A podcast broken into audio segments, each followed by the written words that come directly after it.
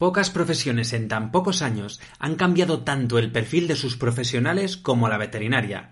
Hoy vamos a hablar de esto. Bienvenidos a Un Veterinario Divulgación Veterinaria, episodio 12. Ellas, las pioneras. En el siglo XXI, la veterinaria es una profesión con una mayoría aplastante de profesionales en femenino, pero hace muy poco esto era bien distinto, así que hoy vamos a conocer un poco más a las pioneras en nuestra profesión. La primera estudiante de veterinaria fue doña María Cerrato Rodríguez en el año 1924. Espere, no es así. ¿Perdón? ¿Quién habla? No me ve. Espere, debe ser una falla espaciotemporal. ¿Una qué? Una falla... Va, espere un momento que le traigo y acabamos antes. ¿A dónde me va a traer?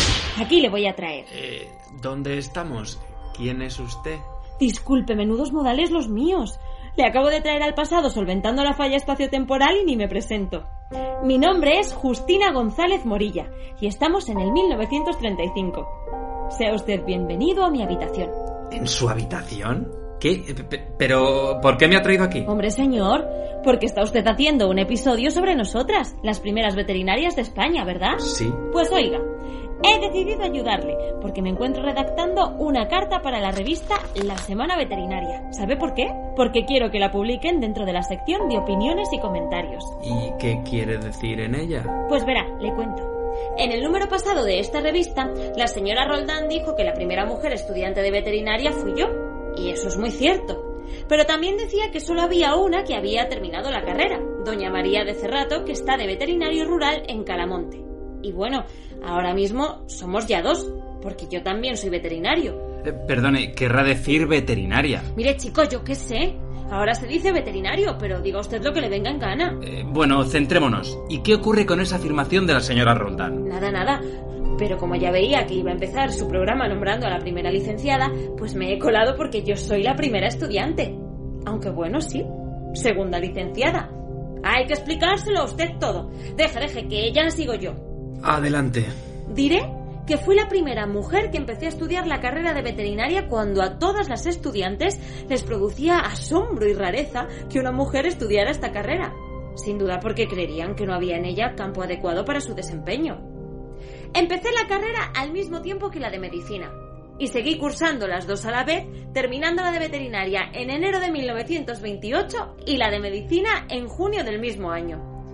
No ejerzo esta carrera porque soy además odontóloga puericultora, que es la profesión que ejerzo. Eh, espere, eso sería el equivalente a pediatra de nuestra época, ¿no? Sí, eso es. El caso, que quiero hacer constar que, aunque no ejerzo de veterinaria, me doy por muy satisfecha de poseer este título.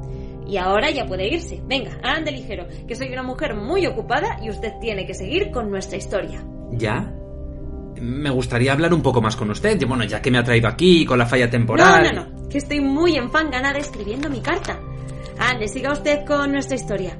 Ahora, sabiendo que yo fui la primera estudiante de veterinaria, puede seguir con María, la primera licenciada. Eh, espere, espere, no. es- ¿Justina?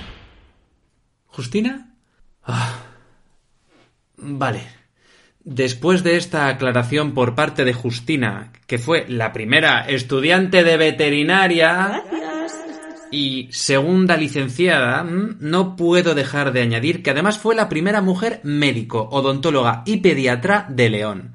Ahora sí, ya podemos hablar de la primera veterinaria de nuestro país, doña María Cerrato Rodríguez, quien solicitó en 1924 ingresar como alumna, como alumna de la- la Escuela Oficial de Veterinaria de Córdoba. Como ya serán conocedores, previamente presenté mi certificación académica oficial en la que se demuestra que aprobé el preparatorio en Sevilla y cuento con un certificado médico de aptitud física, expedido por el médico titular de Calamonte. Parece que así empezó la historia de nuestra primera veterinaria licenciada, que en junio de 1924 superó ya ocho asignaturas con notas bastante envidiables, como una matrícula de honor En histología normal, otra en anatomía descriptiva, mm, embriología y teratología, también matrícula en técnica anatómica y Sobresaliente en fisiología y vivisección, también en higiene. Y en bacteriología, suelos y vacunas. El plan de estudios que ella cursó se regía por el Plan ALBA, un plan de 1912 que contaba con 19 disciplinas teóricas y cerca de 85 horas de prácticas, aunque los alumnos de enseñanza libre, que era la modalidad que ella cursaba, solamente realizaban sus exámenes en unas fechas concretas a lo largo del curso. Pero más allá de ese maravilloso expediente académico, vamos a escuchar por qué se hizo veterinaria.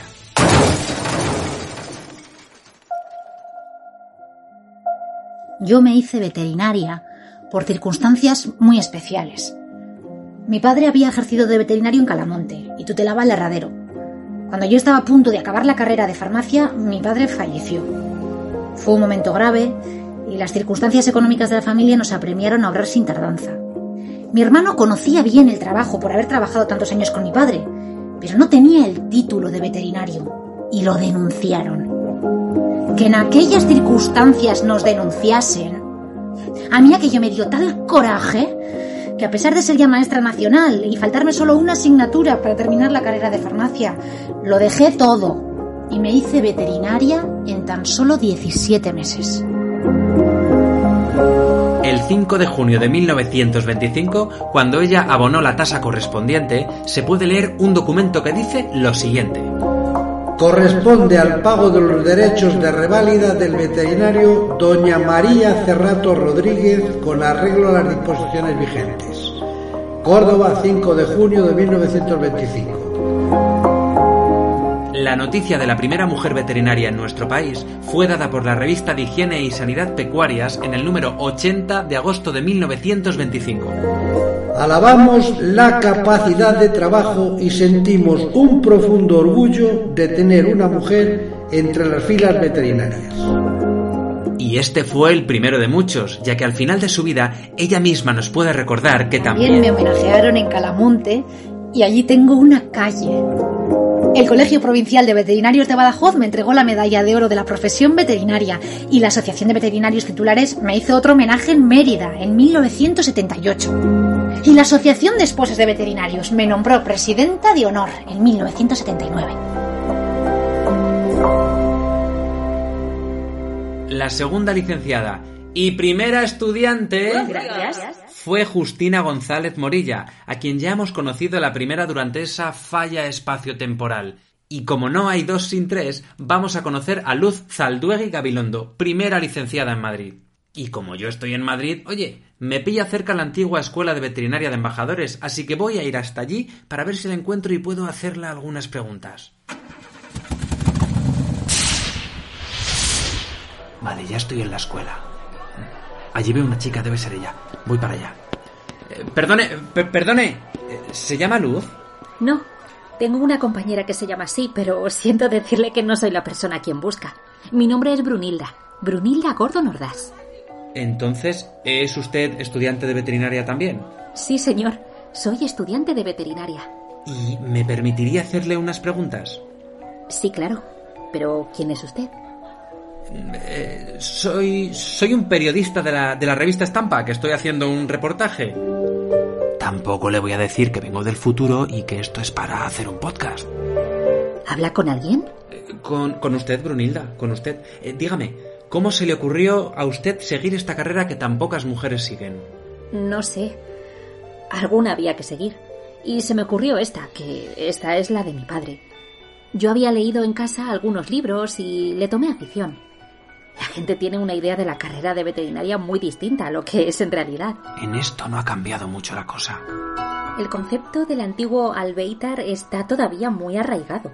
Se creen que la labor del veterinario es poner herraduras y curar burros y naturalmente eso les parece incompatible con el temperamento y, y aún con la naturaleza de una mujer. Yo precisamente por haber visto la carrera de cerca sé que dentro de ella hay cosas interesantísimas a las que se puede dedicar la mujer más delicada. ¿Usted a qué piensa dedicarse? Al laboratorio, desde luego.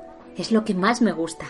Algunas de mis compañeras tienen el propósito de montar clínicas de perros, de gatos, loros, canarios. En fin, que la veterinaria tal como hoy está es tan buena y tan a propósito para la mujer como otra cualquiera, y ofrece un campo tan amplio o más que el que ofrecería la medicina y farmacia, por ejemplo. ¿Y es muy difícil la carrera? Tal y como está hoy es, desde luego, más difícil que muchas, pero, en fin, no nos demos importancia. Escriba usted en su entrevista que es regular. Naturalmente, también tendrán ustedes algún curso de disección. Claro, eso es fundamental. ¿Y no les da a ustedes, las chicas, un poco de, vamos, de, de reparo el descuartizar animalillos muertos? Al principio, se lo diré a usted con franqueza, a mí me daba un poquito de asco. Pero enseguida me acostumbré. Y desde luego yo creo que para todo el mundo, y especialmente para nosotras, las mujeres, debe resultar mucho más desagradable la disección de cadáveres humanos. Pero también será cuestión de acostumbrarse, porque ya ve usted la cantidad de chicas que estudian medicina y ninguna, que yo sepa, ha desistido por esto. Ahora me encuentro paseando por los pasillos de la escuela y me dirijo a la consulta para ver maniobrar a esas muchachas sobre los animales enfermos. Son cuatro las futuras veterinarias que están allí. Una alta y morena que se llama Elvira Camaño, otras dos menudas y traviesas cuyos nombres son Angélica Aguirre y Luz Alduegui, y por último la señorita Brunilda Gordón. Las cuatro se están vistiendo sus batas blancas y... ¿Se han puesto guantes de goma? Están a punto de pasar a la consulta y se disponen a operar a una perra que tiene cáncer. Antes de que entre les quiero hacer una última pregunta.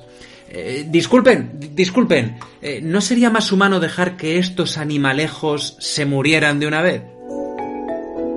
Vaya, quizás esta pregunta no venía al caso. Me están mirando ellas cuatro y su profesor como si hubiese dicho una tontería irreparable. Eso no se puede ni se debe hacer. Hay que agotar todas las posibilidades de salvar a un animal, como se agotan las de salvar a una persona. Por eso estudiamos y nos afanamos tanto. Aquí vienen los propietarios con una fe ciega en nosotros y con un afán desmedido de que los salvemos, sea como sea. Tuche, qué bien hablan estas chicas. Bueno, creo que es hora de irme para dejarles trabajar. De esas cuatro alumnas, Luz Zalduegui será la que se convertirá en la tercera veterinaria de nuestro país.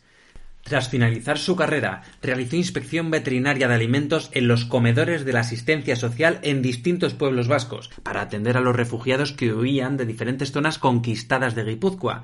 Solicitó una plaza de inspector municipal veterinario y ejerció en Bermeo y en Eibar, hasta que en 1940 se casó. Al finalizar la Guerra Civil Española, se preparó las oposiciones para el protectorado de Marruecos, y en el momento de presentarse a dicha oposición, el jefe de los servicios le aconsejó que se retirara, pues ese trabajo no era propio para las mujeres. Así que no se presentó, y al siguiente año prohibieron a las mujeres optar a dichas oposiciones. Su marido Leandro, en cambio, que también era veterinario, sí pudo presentarse y las aprobó fueron juntos a Marruecos. Escuchemos algo que ocurrió durante una de aquellas inspecciones en, su estancia allí.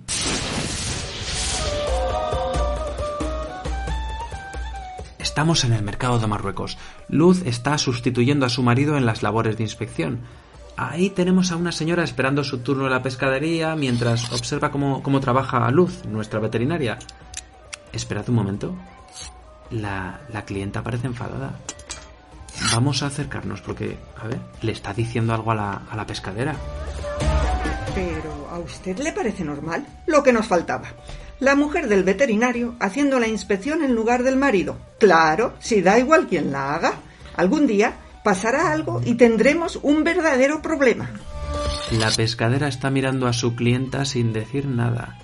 Está esperando a que, a que la veterinaria, Luz, termine la inspección para autorizar la venta del pescado. Esperad un momento. Ah, la, la, pescadera le está respondiendo algo. Señora Milivia, efectivamente da igual quien haga la inspección, porque ella, doña Luz Alduegui, también es veterinaria. Ay, ay, qué apuro, qué vergüenza. Mire usted que nunca pensé yo que una mujer pudiera ser veterinaria. Que una mujer pudiera ser veterinaria.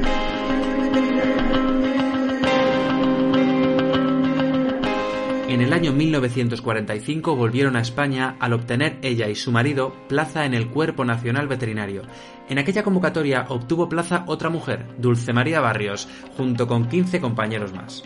Durante su carrera, Luz trabajó, entre otros lugares, en el Instituto de Biología Animal, los Servicios Centrales de Dirección General de Ganadería, en la Inspección de las Aduanas de Barajas, fue consejera del Consejo Superior Agrario y bueno, el día 4 de octubre de 1984 la nombraron presidenta de honor del Colegio Oficial de Veterinarios de Madrid.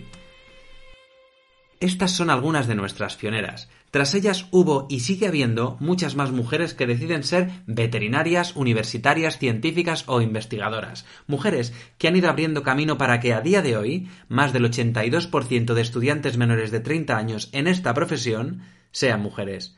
Pero hay un porcentaje que no ha cambiado y nunca cambiará. El 100% de estudiantes son y siempre han sido Personas que viven la historia de su tiempo. las personas, tanto los hombres como las mujeres. nos necesitamos. y eso, bueno, pasa igual en el reino animal. Pero vamos, que eso ya lo sabíamos. Porque nosotros también somos animales. Y cuanto antes lo aceptemos, mejor nos irá.